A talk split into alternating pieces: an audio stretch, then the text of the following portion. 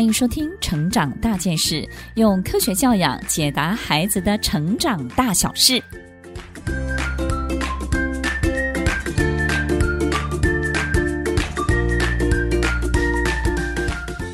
这集要分享的主题是：当孩子在上台前，爸妈要如何做好孩子的心理建设呢？哎呀，在孩子上台前，我们要帮他鼓足他需要的勇气。这个到底要怎么做呢？我们多么希望孩子可以勇敢的上台，又能够在台上表现得非常的好，成功的走下台。但是这三个阶段真的好困难。第一个，他要勇敢的上台，他要做足准备之外，孩子的自信心是相当重要的。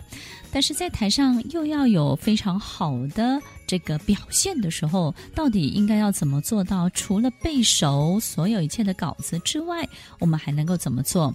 当孩子要成功下台的时候，他怎么样去完结这一次美好的经验？其实这三个过程是所有的爸妈都非常非常紧张担心的。我们发现孩子张开嘴巴在台上要开始说话的时候，你的心也跟着纠结了起来。在这一集当中，我们要让所有的爸妈了解如何透过生理科学的方法来解除孩子心情上的紧张以及焦虑，并且认识这些舞台的化学效应到底是什么。了解在台上如何控场，以及如何去控制自己，能够做到最好的表现呢？我们经常遇到几个普遍现象，这也是所有爸妈的痛点。当孩子已经做足充分准备了，但是呢，在发生的当下，因为太过紧张了，无法展现练习时的水准。这个时候，我们很难去跟每一位观众以及这位评审老师。告诉他说：“其实我的孩子真的准备得很好，但是因为刚刚呢，就是失常了。其实很多时候就是那么一次的机会，错过这次机会，这个孩子呢，可能就没有办法去让所有人看到他最好的那一面了。这个有时候是让所有的爸妈相当扼腕的一件事情。第二个普遍现象，有可能是。”孩子的得失心太重了，他也太想要有表现了，导致上台的时候的表现跟排练的时候呢，完全不一样。也就是呢，排练的时候明明排得好好的，但是在上台之后呢，荒腔走板，怎么办呢？第三个现象有可能是在平时在台下的时候，哎，他应答如流啊，反应很快啊，但是每次只要站上台，哎呀，他就变得胆小害怕了。奇怪，台上台下怎么差这么多？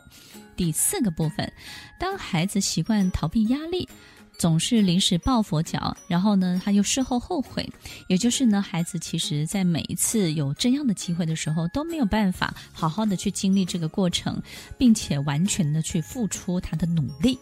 最后一个普遍现象，有可能是他完全听不进别人的建议，也听不到别人的想要的协助，他只愿意用自己的方法，非常的固执，非常的坚持，然后最后呢，果然就失败了，因为一次。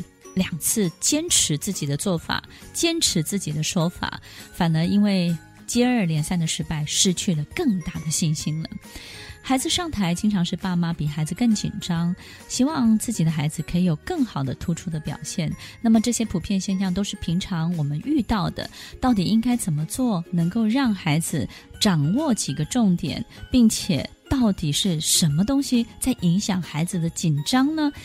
这种知识。这些理论，这种对身体的掌握程度，我们也要好好的学习哦。首先，所有的爸妈，我们一起来认识一个简单的知识。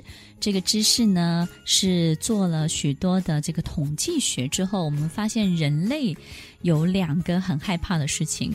第一个害怕的就是死亡，我们在死亡面前呢，非常的担心。非常的忧虑，是因为在死亡面前，可能我们没有人有任何的经验可以跟所有人分享，所以我们取不到任何的一切。那么第二个让人最忧虑的，其实就是公众演说。大家一定觉得很惊讶，公众演说竟然排在死亡的后面，高居第二名，对不对？但是大家有没有发现呢？不管是第一名的死亡，面对死亡，或者是第二个上台公众演说，其实这两件事情呢，都有一个共通点，就是没有人可以替代你，只有你自己能够救你自己，只有你自己陪伴你自己。而这件事情在发生的当下，永远就是你自己一个人，谁都帮不了你。这两件事情呢，其实高居前面排名两名，让所有的这种孩子、人类呢，非常非常的害怕、恐惧的两件事情。尤其是今天我们要谈的，让孩子上台，在公众、在许多人面前来进行演说。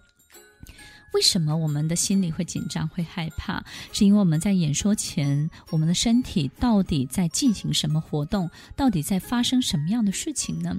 其实我们在上台之前，我们的身体呢会分泌一种这个激素，叫做肾上腺素。那么肾上腺素什么时候会分泌呢？就是在你很紧张、很害怕。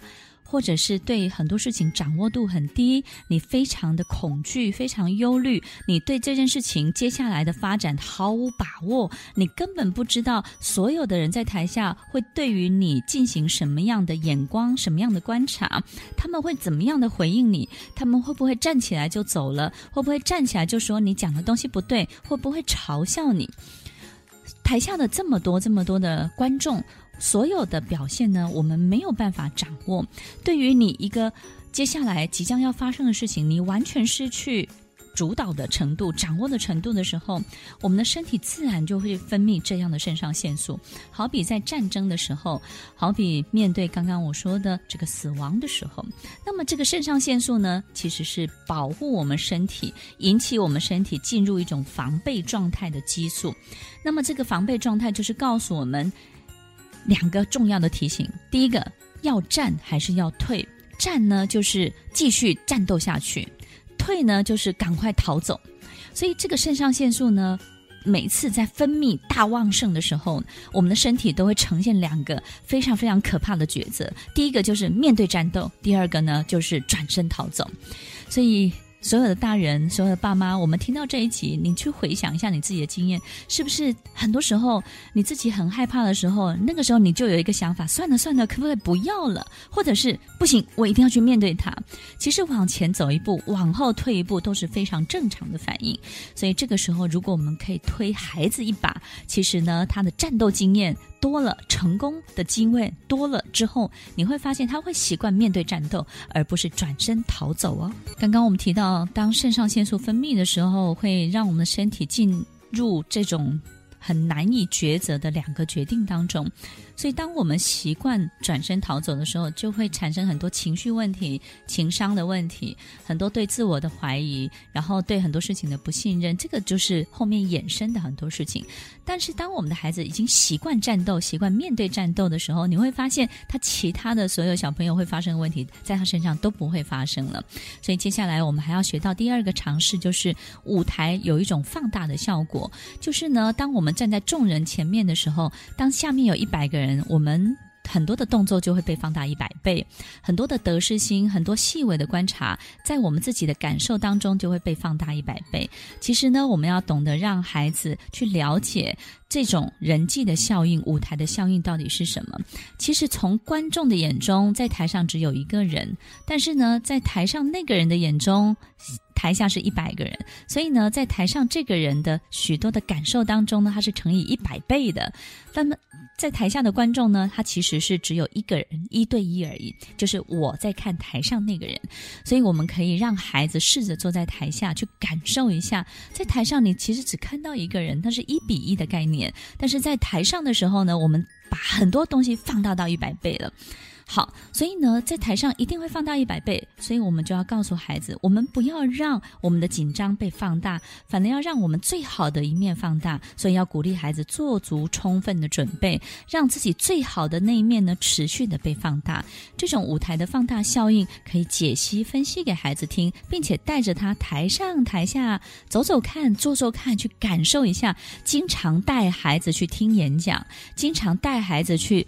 担任观众的角色，然后呢，有机会让孩子在台上的时候呢，不要有太大的压力，去看看在台下的人的那种感觉。当我们经常带孩子出席这样的场合的时候，对于孩子在台上的控场的掌握程度也会有很大的帮助哦。第三个提醒呢，就是所有的爸妈，我们可以透过模拟演练，模拟演练。其实我们的大脑神经元呢是最需要模拟演练的，因为神经元会建立一个路径。当我们经常不思考的时候，我们的实际经验是什么？我们的神经大脑神经的路径就是什么？所以以后遇到任何事情，所有的孩子就会按照过去的真实经验去推演。所以，当我们经常可以静下来思考，然后模拟一个新的路径，模拟第三种路径。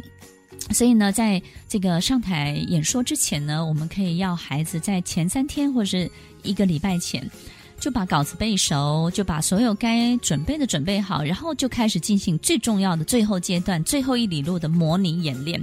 所以呢，我们第一次让孩子在模拟的过程当中，让他感受一下观众进来了，你在后台准备。这个时候你听到观众的声音，观众慢慢坐下来了，然后你是第三个出场的。一开始出场的时候，你如何问候大家？就是我们把所有的细节一直模拟到他最后下台鞠躬，谢谢大家，然后走到后台模拟到这边，然后最后出来接受掌声。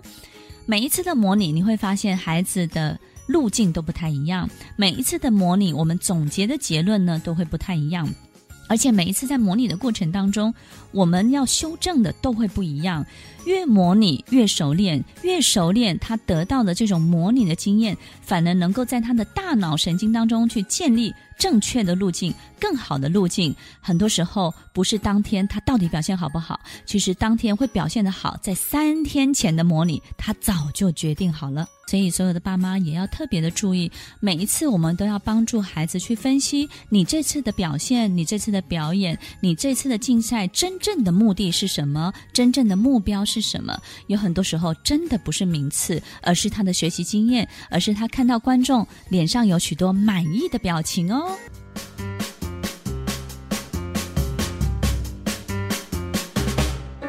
来了来了，诚致二零二一冬令来了！过夜营队金山童军野训独立营青少年成长营，给青少年的歌舞剧营、TED 公众演说营、资优联营，给儿童的专注力训练营、中文阅读营、中文丽营、口才广播营、戏剧表达营，还有还有专属小小新鲜人的 mini 幼小衔接营、人际社交营。哇哦，专业师资分龄适性量身设计，应有尽有！快拨打零八零零三一二三一二零八零零三一二三一二，加入诚挚二零二一冬令营吧！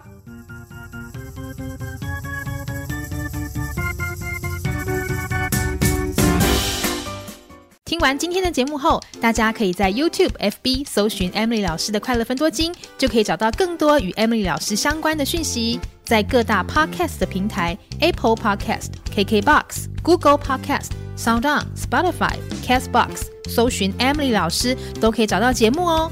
欢迎大家分享，也期待收到您的留言和提问。Emily 老师的快乐分多金，我们下次见，拜拜。